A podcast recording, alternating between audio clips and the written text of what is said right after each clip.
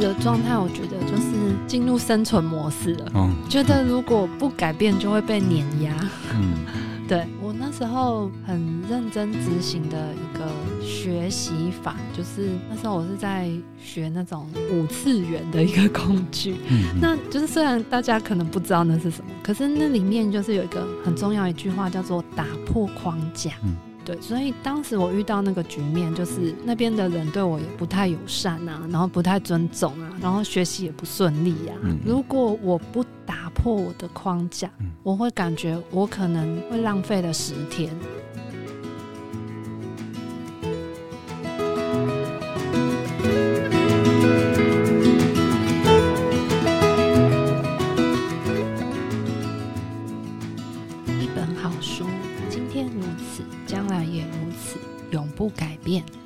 大家好，欢迎来到今天一本正经。我是今天主持人威南。那我们今天有邀请到一位蛮新的作家哦，他是张维婷老师，请老师先跟我们打声招呼。嗨，大家好，我是维婷。哎，那还有出版社，对，大家好，我是爱文社社长博轩。嘿，你们两位好。哎，其实博轩之前有来过哈，对对，还蛮久以前的，大家有兴趣可以回去看一下。嗯、那我们今天呢，主要是想要跟张伟霆老师聊聊他的新书哈。那这本书已经出版了，是热腾腾的哈。这本书叫做《如果你不为自己而活，谁为你而活》。对哦，这本哎、欸，我第一次看到是一个有点鸡汤方式的一个书名哦。可是我仔细去看了，我才发现哇，这本书的重量太重了。我这里的重量指的是分量太重了，就是要好好的去阅读书里面的一些步骤跟方式，你才会理解到这本书到底有多么的有分量。那其实这本书呢，有一个很显而易见的讨论哈，叫做为别人而活不如为自己而活。其实这是一个很普遍的议题哦。那大家应该也都说，哎、欸，我知道我要为自己而活，也很。很想努力去做到，可是我们好像没有一个很完备的实行方式。那现在有一本书出版了，就是我们张伟婷老师的书。可是这本书它一样没有要教你解决这些看似很简单但其实很难的问题。它只是要我们观察，我看见我们内心的一些需求，然后在每一次的练习之下，找到一些新力量去从中成长。那老师觉得这才是真正的为自己而活。嗯。那今天呢，主要是这一本书对我来说呢，阅读起来篇章很多，练习很多。那我今天主要会提一点比较简单的问题，请老师跟我们分享。好，好的，没问题。嗯，好。那首先，其实我在开头的篇章，我就有看到一个很吸引人注意的名词哦，这个名词叫做隐性暴力，这个也是觉察自我的一个重要的开始哈。那不管我们的对象如何啊，那个人可能是就是在我对面的人，现在在我对面的是。欧拉老师就是张伟婷老师，或是自己，我们常常会用一种诋毁或者是伤害对方的方式来表达我们的需求。其实这跟前几年那个周木之老师的情绪勒索这个词出来有一点类似。我们用一种跟我们的心意背道而驰的方式来表达感受，那这其实使双方都蛮受伤的。那我想请问老师哈，这个隐形暴力是为何会产生？那从我们心中的何处会开始产生出来呢？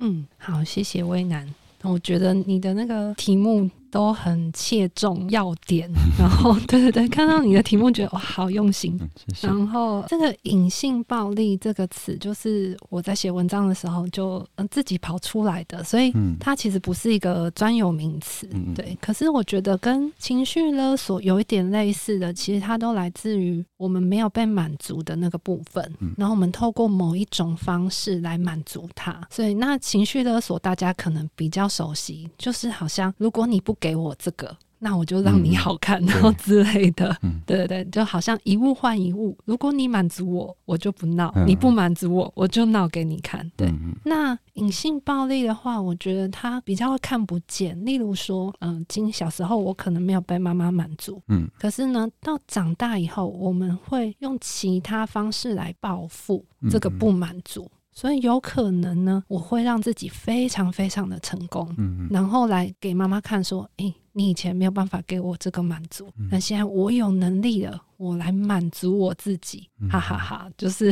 嗯、用一种成功的方式来报复。对，那也有可能有人是用负面的方式，譬如说啊，有一天妈妈生病了，我也对她很冷漠，我也不理你，诶、欸，看看你会有什么感觉啊？对，所以嗯。隐性暴力就是它会藏的比较不容易发现，对。可是事实上，它根源都差不多，就来自于小时候没有被满足的部分。嗯，就好像有一种妈妈小时候对我很不好、很凶，对我造成一些什么阴影。嗯，我长大后可能开始对她置之不理，或者是用冷暴力去回应她。嗯，这也是隐性暴力的一种呈现。对，嗯。那其实这本书一直在强调很重要的一点，叫做觉察自我。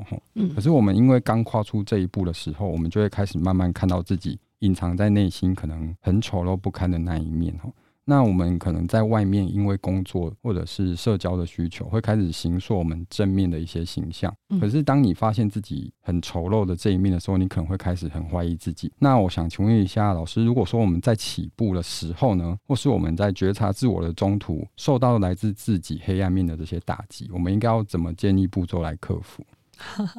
怎么建立步骤啊？嗯、呃，我觉得没有很明确的步骤，因为大家承受度真的不太一样。嗯嗯嗯嗯，像我一开始，哎、欸，可能会有老师很直接的告诉我说。这个都是你的问题，这就是你吸引来的，嗯、我根本就承受不住，对，甚至我可能会恨这个老师，嗯，对，我觉得我又没有，你怎么可以这样讲我？对对对，那所以没有明确步骤，可是你可以有个明确的意愿，就是我想要看到真正的自己是什么。或者是我不想要再被负面的自己绑架了。对，我知道有个负面的情绪或者是不满意、愤怒存在，可是我有没有机会是不被它影响？嗯，那我觉得那个意愿反而是比较重要。那这个意愿出来了，有可能你就可以找到或者是吸引来适合的方式，对，来去面对它。嗯，其实这本书有一个副标题啊，是有一个二十二个小练习哈。那其实第一个练习我就觉得非常的困难。对啊，因为第一个步骤你开始觉得有困难，你后面的步骤你自然而然会觉得想放弃，或者是我好像做不来。对，所以这本书就是要叫我们做的东西真的太多了。哦，大家，我很希望大家可以去看一下。我没有办法在节目中一一请那个 欧儿老师带着大家来实做。可是这里我比较想要着重在第一章来提问，这个是为什么呢？因为我们知道万事起头难嘛。我们这里要起的头是要剖开自己的内心，这件事情非常的困难哦。所以一开始在建立信心上面一定要扎实，才可以有后续的自我认知。那在刚讲小练习一，我觉得刚入门就觉得很难了。那在小练习二之中呢，我们要学习拥抱自己的情绪。拥抱完自己的情绪之后，有一个小练习三，就要开始滋养自己。这里我有一个想要询问老师说，到底何谓是滋养自己？怎么样才算做滋养自己呢？请老师跟我们分享一下。啊，这是一个很棒的问题。嗯，哦，我那时候就是这个书的编排的时候，我也有想说啊。第一篇是不是就太严肃了？嗯，嗯，然后讲太深入了，我有一点担心。嗯，那因为我女儿小六嘛，嗯，有一天我回家，她就说：“妈妈，我做完了第一个小练习。”然后我想说：“嗯。”你竟然看得懂，嗯、你竟然会写。嗯、他说，就是因为第一个练习是要自己书写，然后可能要厘清东西，所以我也很问号，想说啊，小六他可以看到什么？嗯，但他跟我说，他就是一边写一边哭，然后 写完之后，他觉得好轻松。我就很好奇说，那我可以看你写什么吗？嗯，其实他写的内容真的很简单，他没有自我觉察，他其实就是把他的难过写出来。嗯嗯、对，所以就是想要勉励读者们呐、啊，哈，你不需要给自己很大的压力，就是你写一篇，你就一定要看到很深入的内容。对，嗯、就是也许只是单纯的舒压发泄也好。对对对，久了你可能会有看见。嗯，然后再来就是滋养自己的部分，嗯，我会想到“滋养”两个字啊，我可能就会想到那个肥肥的东坡肉，或者是那个蜜饯，有没有、嗯、被泡得很饱满多汁？很多对对对，所以你可以想象东坡肉或者是饱满多汁的蜜饯，基本上它是需要时间。然后慢慢慢慢吸收进去，嗯、对，那滋养自己也是这样子，就是我不太建议说，哎，你今天觉得一个东西很好，你就做好做满，嗯，对，因为我很多学生都会说，他们呃学一个东西就会放弃。我说，哎，那那你是怎么练习？他就说我就是要自己每天做一小时的瑜伽啊，嗯，然后我不知道为什么我会放弃。我说，哎。如果是我也会放弃，因为每天做一小时，是今天要喝喜酒还是要带小孩出门，你可能就没有办法把它完成。我说你可不可以每天只做十五分钟？你给自己这样子的标准就好了。对对对，用这样子来累积，有点像呃微习惯或者是原子习惯这样子。对对，这比较类似我说的字样。嗯。我自己本身非常喜欢看韩剧哦，跟韩国的电影。那就有一阵子，我就心血来潮，想说，哎、欸，那我来学一下韩语好了。我当然是自学啦，没有要去考检定或干嘛。嗯，对，那我就买了一些很入门的书开始学。我一开始很有热忱，可是我大概两三天，我就因为毕竟我没有教学系统可以使用，所以我就自己从发音开始，然后就好难哦、喔，自己讲什么都就很挫折。所以到最后，因为我在家里放一本，然后在我的住处放一本，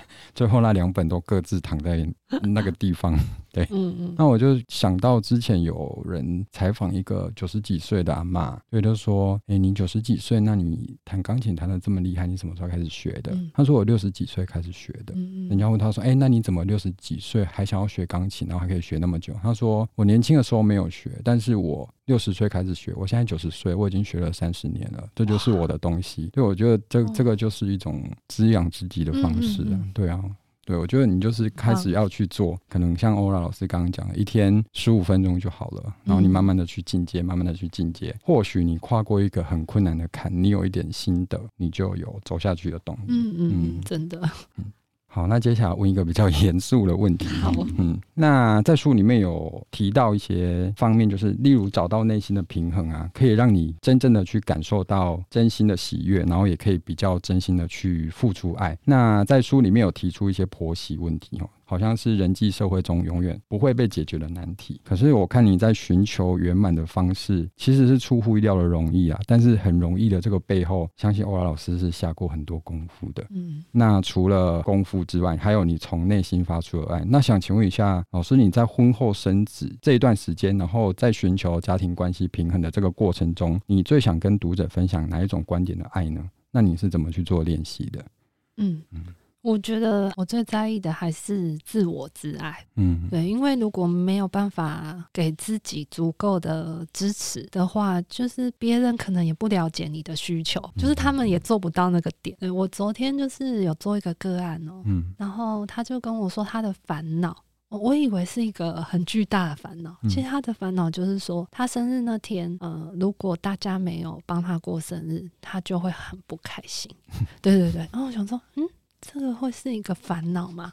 那我就问他说：“你的点是什么呢？就是如果大家不帮你过生日，他说他觉得不被重视。嗯，那我说好，那如果今天大家都帮你过生日，而且很重视你，你会担心什么？他说：嗯，那他们可能会做我不喜欢的。”就是没有、哦、没有戳中他的点，所以所以就是说做了也不行，不做也不不做会生气，然后做了可能他会又不满意。对对对，我就问他说：“那嗯，有可能他们的天赋就不是帮别人过生日。嗯、那如果你有没有想过说你自己呀、啊、帮自己过生日，然后邀请你最喜欢的人来，嗯、这样你可以接受吗？”他说：“不行，一定要别人帮他就对。”对对对。然后我就觉得说：“哎、欸，我以前其实也会这样子。”就是我有一个我认定的，比如说老公应该具备的 什么什么条件，比如说生日要送花，然后呢，呃，要记得结婚纪念日，然后要怎样怎样怎样。那不管日常生活老公做的多好，有多顾小孩，只要生日那天。他没有送花，然后或者是结婚纪念日，他没有表示，没有吃到，对我就会觉得真是不在乎我。对对对对，对对 对，我就只记得这个。哎、欸，我觉得应该蛮多太太们也都是这样，嗯、就是只要这点没达到，就是不合格。平常照顾小孩都不算，对对对，都不算，一整年都满分也不行，一个事情不行就不行。对。就会一直在这个点上一直很执着。嗯，那后来有一天，我也不知道为什么，我终于想通了。嗯，好像就是我我先生载我去工作的路上，哎、欸，我突然觉得说，为什么我要这么执着这个点？如果我喜欢浪漫，我自己一个人很浪漫不行吗？嗯、对。然后，嗯、呃，如果我喜欢看电影，我自己去看电影不行吗？如果我很喜欢逛街，我自己一个人去逛街不行吗？所以我就开始练习，就是一个礼拜啊，可能给自己一个个人日，对，嗯，然后也许一开始没有一整天的这个时间啊，可是我可能给自己一个礼拜，比如说三小时，这就是我自己的约会，嗯，然后我是从这样子开始练习。嗯，后来就发觉说，哎、欸，我老公不理我也没关系。对，因为我每个礼拜有跟每个他他都有在看我文章。嗯、对，对对，所以我就发觉说，哎、欸，老公不理我也没关系，因为我每个礼拜跟自己约会，我就觉得很开心。嗯，因为我最知道我需要什么。嗯，哦，嗯，我听到一句还蛮不错的话，嗯、我自己最知道我需要什么。嗯嗯嗯。当你不断的去希望别人知道你需要什么，你就会一直困在里面。嗯嗯，嗯，对。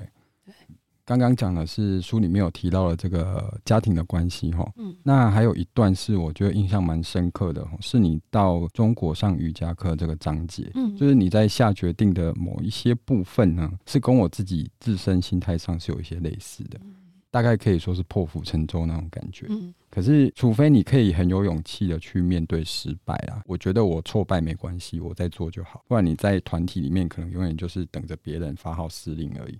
嗯，对。可是这里比较想要成为一个带领的人的状况下呢，就是要我们有我们刚刚讲的这些成分。嗯、那我在这里想要请问老师哈，当时为什么你可以在翻译沟通上可能也有一些不顺畅？嗯，对。然后上课的过程也非常的紧绷，而且人之间相处时间也不长，不熟悉的这个状态下，你为什么敢毅然决然的举起你的手来尝试教课呢？因为那个时候准备的过程好像也落后人家蛮多的。嗯嗯，嗯。那为什么你会愿意举起你的双手？嗯，当时的状态，我觉得就是进入生存模式了。嗯，觉得如果不改变，就会被碾压。嗯，对，我那时候很认真执行的一个学习法，就是那时候我是在学那种五次元的一个工具。嗯，那就是虽然大家可能不知道那是什么，可是那里面就是有一个很重要一句话，叫做打破框架。嗯。对，所以当时我遇到那个局面，就是那边的人对我也不太友善啊，然后不太尊重啊，然后学习也不顺利呀、啊。嗯嗯，如果我不打破我的框架，嗯、我会感觉我可能会浪费了十天。明明就是抛家弃子要去学一个东西，嗯、那如果我还待在原本的模式，就是害羞模式。害羞模式可能是最省力的。对，因为那是我最习惯的模式，但有可能就会让我这十天都浪费掉。嗯、所以我觉得我不想要无功而返，嗯、然后我也不想要带这个挫败或者是不被尊重的这个记忆回台湾。嗯、对，所以我那时候晚上虽然是会默默流泪啊，但是我就是问我自己说，如果一定要打破一个模式，嗯，那我必须要切换一个人格的话，嗯，对。那我现在应该要怎么做？嗯，所以我就决定我要改变。嗯，所以隔天竟然有这个机会，嗯，这个机会就是，哎、欸，大家都很害怕，都不敢举手示脚，嗯、我就举手说，我，对，就大家你对他们就有吓到，比如、嗯、说，嗯，这个平常很害羞，就是不敢发言的人，他竟然要第一个、欸，哎、嗯，对，你当时有想过我举手教课的话失败这件事吗？哦，因为我觉得已经够惨了，哦，确实 没关系，就是因为他们就已经很看不起我了，嗯、对对对，前面都被顶啊，就是被念啊，就是觉得已经很没面子，所以我想说。应该就算我表现不好，他们也会觉得很正常。哦、对对对对，就是没有人会失望 这样子。哦，了解，对懂那个意思。就那如果结果不错，那反而是 A，给大家反而是加分。对，嗯，嗯，嗯，了解。啊，那接下来这个问题哦，跟到中国上瑜伽课很类似的状况哦，就是你曾经有到澳洲打工度假过。那其实你在出发前的准备过程跟决定的过程也是十分的干脆哈。嗯，当时到欧洲那边，你可能不是只有做打工度假这件事，你当时也有写一些部落格。嗯，对，那你有提到说这一件事让你找到一点新价值哦，就可能在路上或者是社群上，你可能会被认出来，然后说，哎，欧拉老师，我有看到你的什么文章，这件事可能会让你有一点力量。那我在文中有看到一句话叫做“初心不同，结果就不同”。嗯，这句话相当的激发了我的思考。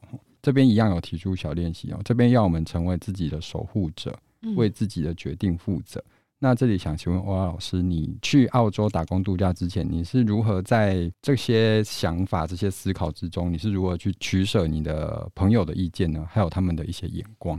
嗯嗯嗯，就是会做这个决定啊。其实前面就是有一段故事，嗯，因为那时候我还蛮为家人而活的，嗯，对，就是譬如说我我奶奶生病，我就陪她，然后呃谁谁谁需要我，我就帮他们，然后或者是我的朋友可能有一些烦恼，我就为他们烦恼一整天，所以以前的我都是整天都在想别人的事这样子。嗯、那那时候我妈妈有一天就突然在吃饭的时候就跟我说：“哎、欸，我们已经买一个房子了。”然后也都交屋了，嗯、就是我们已经买一个房子好几年了，这样子。嗯、然后现在要交屋，要搬家了。我那一刻就觉得说，啊，这么大的事，怎么我是最后一个知道的？嗯、对，就是我哥啊，我爸当他们都知道。嗯、我就突然觉得说，原来我好像不是这个家里面很重要的人。嗯、对，我那一刻有一个很大的打击，是我以为我付出很多，我可以成为家里面很。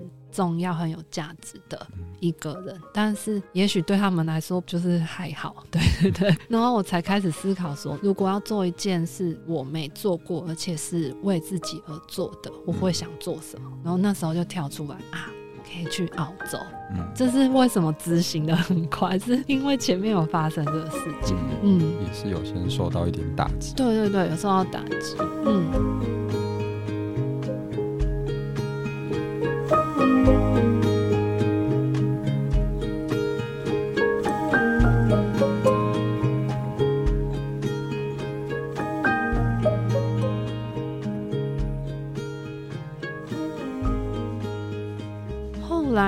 走向身心灵嘛，其实一开始我的家人也会有一些声音，对，我就觉得说怪怪的啊，然后。我不知道在干嘛，对，然后不知道怎么解释，就是别人问我妈妈说：“哎，你女儿在干嘛？”我妈可能都会说：“啊，瑜伽老师。”对对对，她不知道怎么介绍，对，所以嗯，有一段期间会觉得我选择的这个工作，即便我觉得很有意义，可是可能我的家人都不太了解，嗯，那。最后为什么可以坚持哦？我觉得还是就是我自己想继续，就是我知道，嗯，身心灵帮助到了我哪里，对，然后还有就是给我的价值跟改变，对，所以我会觉得是这个东西让我坚持这样子，嗯。老师，你在书中有提到，就是在澳洲的路上有遇到粉丝跟你说：“哎、欸，我有看到你的文章。嗯”然后你会觉得：“哎、欸，原来我写这个小小的东西是有人看到的。嗯”嗯，这件事我做一个分享哈，就是我最近也是有一个作品，这里就不跟大家说了仔细，就是有一个作品。嗯，那当时呢是一个朋友邀约我跟他合作的，那我当时也是想说我没做过这种事哎、欸，不过我说好，那就做看看吧。嗯，这一阵子成果发表了，那也很开心，有很多人喜欢。那甚至在会后呢，有陌生人，就是我不认识的人来找我聊天，说：“哎，请问你是这个作品的作者吗？”我说：“对。”他就跟我聊了一些他的感受。我觉得这种感受就是让你心情真的很好。当然不是觉得说哦，好骄傲哦，我可以这样，就是好像有人因为你做这件事就得到一点他的小感受，可能没有到启发这么厉害，但是他有一点内心的小感受，我觉得让我有继续想要做的动力。嗯嗯嗯，是真的。嗯。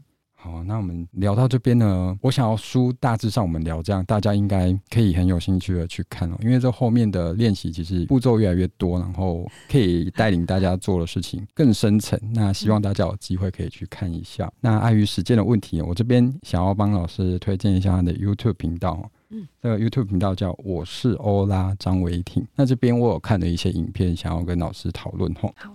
那首先是一部影片，叫做《我是欧拉：如何面对别人的攻击，转化为不招黑体质，成为更好的自己》。我刷了一下，我全部最想看的就是这个，所以我就直接点进来看。那这里面有提出五个步骤哈，我简单跟大家讲一下。五个步骤叫接纳自己，然后再来是看见自己的价值，再来是技能的累积，然后再来是持续进行，最后是一个扭转的开始，叫做停止自我攻击。嗯。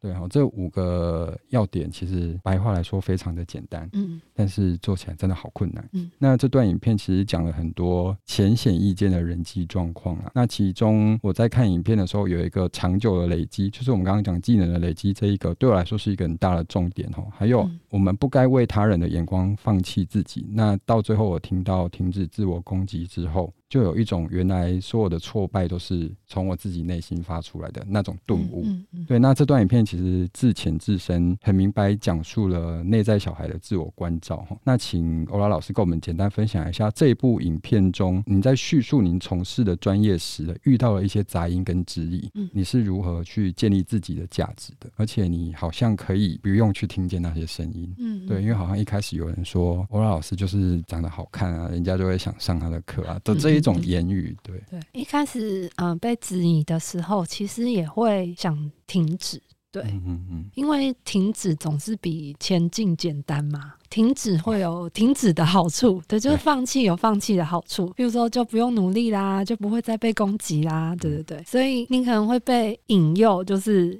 要去放弃。然后，嗯，其实我也会真的让自己停下来，就是去回归一下我的初心跟初衷。所以初期我如果觉得真的很干扰我的话，其实我会大概停个，不确定我会停多久，但是 对。也许几个礼拜吧，对，嗯、我会我会好好的再去感受我的教学啊，或是我走的这个道路啊，或我的这个工具是不是真的没有用。嗯，我会再次操练它。对，结果后来我发觉说，哎、欸，其实我的工具也陪我度过这个暗夜，所以没有理由我不去分享给需要的人。嗯，嗯，这个也是我自己一直以来的课题啊。因为这里讲的不招黑体质，其实里面有讲到说，我们好像永远没有办法去阻止任何人讨厌自己。嗯，对。那既然我什么都不做，我隐藏自己，像例如我朴素一点的打扮啊，我不要多说话，然后我不争不闹，嗯、一样会被攻击。嗯，嗯，那倒不如就大方的展现出我可以帮助别人的地方，嗯，然后这里要做一个不做恶事的恶女，对吧？我觉得这个分享很棒对啊，我就是那一段我有重复看了几次，我觉得还不错，嗯，谢谢，好。那这里我岔出我们的 反纲，跟老师脑力激荡一下，所以这是也是我自己会遇到的人际关系上面的问题。对，那刚刚讲到别人讨厌我这件事，其实以我们这个年纪来讲。这样讲会不会没礼貌？就是有一些社会历练之后啊，其实我们都可以很明白、很理解的去。我不可能零负评吧，一定会有人讨厌我、不喜欢我，这些事都算了。但是呢，被讨厌跟被误会这两件事，是我觉得很难。被讨厌，我觉得 OK，可是被误会，我觉得很难克服。嗯，那我被误会的话呢，我要一个一个去跟我的好朋友讲解这些事吗？还是我根本就不用做这些事，我心安理得？或者是我会很惧怕说，对我造成误会的那个人会对我做出什么攻击呢？嗯，这些事我觉得很困难。我想请欧拉老师跟我们分享一下，你有没有关于这一方面的观点？嗯，有经历过哎、欸，对，嗯、所以嗯，我会发觉说，以前呢、啊、会很认真想要证明自己，所以也有可能是这样就激发我一直写文章。对，嗯、这被误会是一种呃。激发你表达能力的动力，对。嗯、那后来就发觉说，哎、欸，其实你写再多啊，永远都是相信你的人会看，你知道吗？然后不相信你的人，可能他们就看了也是飘走，这样、嗯、也也不会有正面回应，对。所以后来就觉得说，啊，算了，那还是做该做的事。对。那事实证明啊，嗯、呃，那时候我本来也有被误会，然后就低潮了两三年，我想说要低调低调啊，然后不要再引来攻击之类的。可是事实证明，就是其实有一群人一直喜欢你的东西，然后可能他们很喜欢你的分享或者是作品之类的或课程，但是你却因为讨厌你的人就把自己关起来，嗯，对。对，所以所以呃，其实我还蛮谢谢那些他们说哦，因为你的文章啊，陪我度过了什么很很难过的时刻啊。其实反过来说，是因为有那一群人，所以我遇到了低潮的时候，我都会想，那如果有一天我走过去了，我到底是怎么走的？嗯，所以其实是他们帮我先创造了未来的我，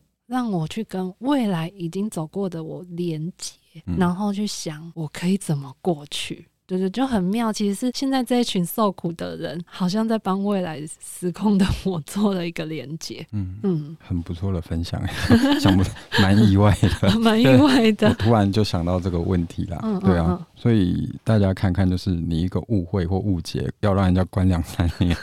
所以阅读这本书的过程中，有一个时常出现的感受哦，非常的强烈，就是你要相信自己能够。嗯，讨厌你或者是攻击你那些人，即便你吸引了，你休息了，他还是想办法在攻击你。嗯，对，所以这个事情很明显的就是有一群人需要你啊，那你为什么不要对那一群人去做就好？对。可是现在人最难克服的就是我没有办法有一个阴影在背后，说的很简单，但是做到很难的事情。嗯嗯，嗯，对啊，大家可以，我觉得刚刚老师这段分享很不错。嗯嗯，谢谢 谢谢。好，那我们再回到 YouTube 上面的问题哈，我还有看到另外一个影片，这个影片比较新，是最近的影片，因为刚好老师的新书也出了嘛。那这部影片叫做《我是欧拉》，出新书了。如果你不为自己而活，谁为你而活？自我重生的二十二个疗愈配方，诶、欸，刚好后面就是书 书的名称哈。对对，那在这一段影片，除了可以看到你有介绍一些新书的出版资讯嘛，那也算是你对这些练习的一些很浓缩、很浓缩，但是释放出来是很强大的介绍哈。其实内容是相当诚恳，嗯，这些介绍会让我想要去翻这本书来看。那我想请老师，你再次跟大家推荐一下，然后简单介绍要怎么去阅读这本书啊？有什么方法可以去练习？哦，其实我就希望大家不需要一次看完。对，嗯、虽然我觉得那个文字蛮顺，就是说，哎、欸，一下子就可能翻完了一个章节这样子。嗯嗯，对对对。但是我建议的话是选其中的一个小练习，然后可以成为你比如说这个月的主要练习。嗯，然后哎、欸，这个小练习你可能已经融会贯通之后，然后一下次你又再选另外一个，然后再做下个月的练习主轴这样子。嗯。嗯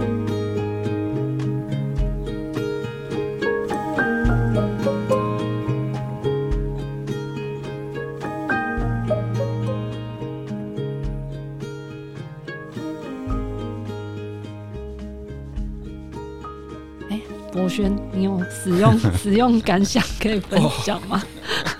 我我我我 这个时机点其实很有趣，因为刚好这礼拜遇到了一些事情，嗯，然后就是说，其实也是来自过去的自己在攻击自己，说以前做的一些事情啊被攻击了，哇，然后非常非常难，完全今天就是你问的这些问题，全部都在我这一礼拜密集。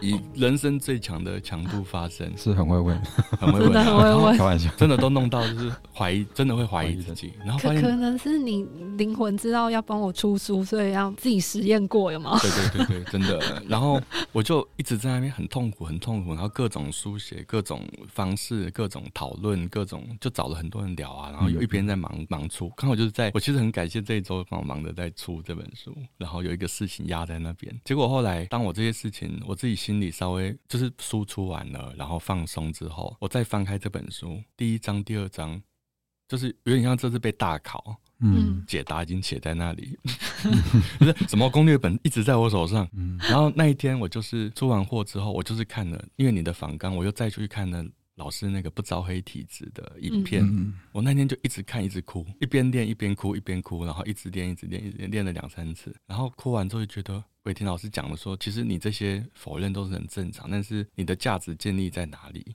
嗯，其实是你是很清楚的。那我也很清楚，OK，十年前的我真的是那样子，可能真的做了很多事情欺负到人啊，然后过去做了很多怪哥的事啊。那好，我全部都承认，但是我的价值。我这几年累积的东西一直还在那里，我知道那个东西夺不走，而且依依然就是我现在有很重要的事要做。这本书出来能帮助多少人？我刚刚早一天出货，就让大家可以先早一天开始看，开始练习。嗯，所以我努力把所有精力都投入在这件事。那我这两三天其实就反复在看同一个练习，然后反复的练，反复的练，然后有空的时候就一直写，把自己的想法写下来。嗯，那写下来之后就发现很可怕的是，哇！在写些什么？哦，原来我的思考有这么多的 bug 啊！哦，我写下来，回头一看，哎，过一个小时，它就全部变成我不知道是谁写的。哦，那真的是很可怕的觉察。哦，因为我自己的行为我是不知道的。嗯，所以我觉得这些练习真的都能力量都非常强大，它是不断让你回到真实，把你自己心中那些滤镜啊、那些成见、那些本能反应也好，然后刻板印象也好，都。把它慢慢的破掉，那这些攻击你的人其实就在帮忙你，让你自己活得更真实。这样，嗯，不招黑体质这部影片啊，他前面讲述很多累积的东西，可是这个重点是在停止自我攻击的那一步开始哦。这个扭转会让我思考到说，好像所有阻止我前进的东西都是我自己在怀疑自己。嗯嗯，对。那很多我在生活过程中面对到工作跟人际关系，其实真的是你在累积这些技能的过程中，你也是必须很诚心的、小心翼翼的营造自己。不管是营造吧，或者是你真心你想要散发出来的东西，这个也是之后你在做这些练习的时候，会不会打击到你内心的一个很重要的地方？嗯嗯嗯。对啊，而且欧拉老师的影片其实真的很有诚意哦。像我们 YouTube 一个影片可能十几二十分钟，嗯、可能是去嘉义吃美食，或者是去哪里。但是欧拉老师的影片是会带你做练习的。那、嗯、像这个影片就有将近半小时，还是超过？我不记得这个影片很长，大家有兴趣可以去练习看看啊。嗯，想再次跟大家分享一下欧拉老师的新书哈，是。有点长。如果你不为自己而活，谁为你而活？请大家记住这句。非常简单、非常鸡汤的话，但是你有想过你做过吗？到底有多困难？对，那最后也要再帮老师工商一下哈。除了这本新书，那也可以去看看老师的脸书粉丝专业跟 YouTube 频道，名称都叫我是欧拉张伟庭，欧洲的欧拉拉扯的拉，嗯，一时想不到词，我是欧拉张伟庭。对，那也再次跟大家推荐这本书哈。如果你需要一点内心练习，你需要觉察自己的话，里面有一些简单的小练习，非常小。但是非常难。那如果你愿意去做，或许你就可以找到真正自己想要表达出来的东西。嗯，谢谢威南、嗯，谢谢欧拉老师，我先谢谢两位今天过来。嗯，那希望欧拉老师之后还会有作品可以跟大家见面。可是我觉得这种书应该很难写完吧，因为感觉分量蛮多的。嗯，有计划，有计划，希望可以再出第二本。哦，好，那希望欧拉老师很快有新作品跟大家见面。好的，有机会也再到书前跟大家见面。好哦，好，那今天就谢谢两位哦。好，谢谢，谢谢大家，拜拜，拜拜。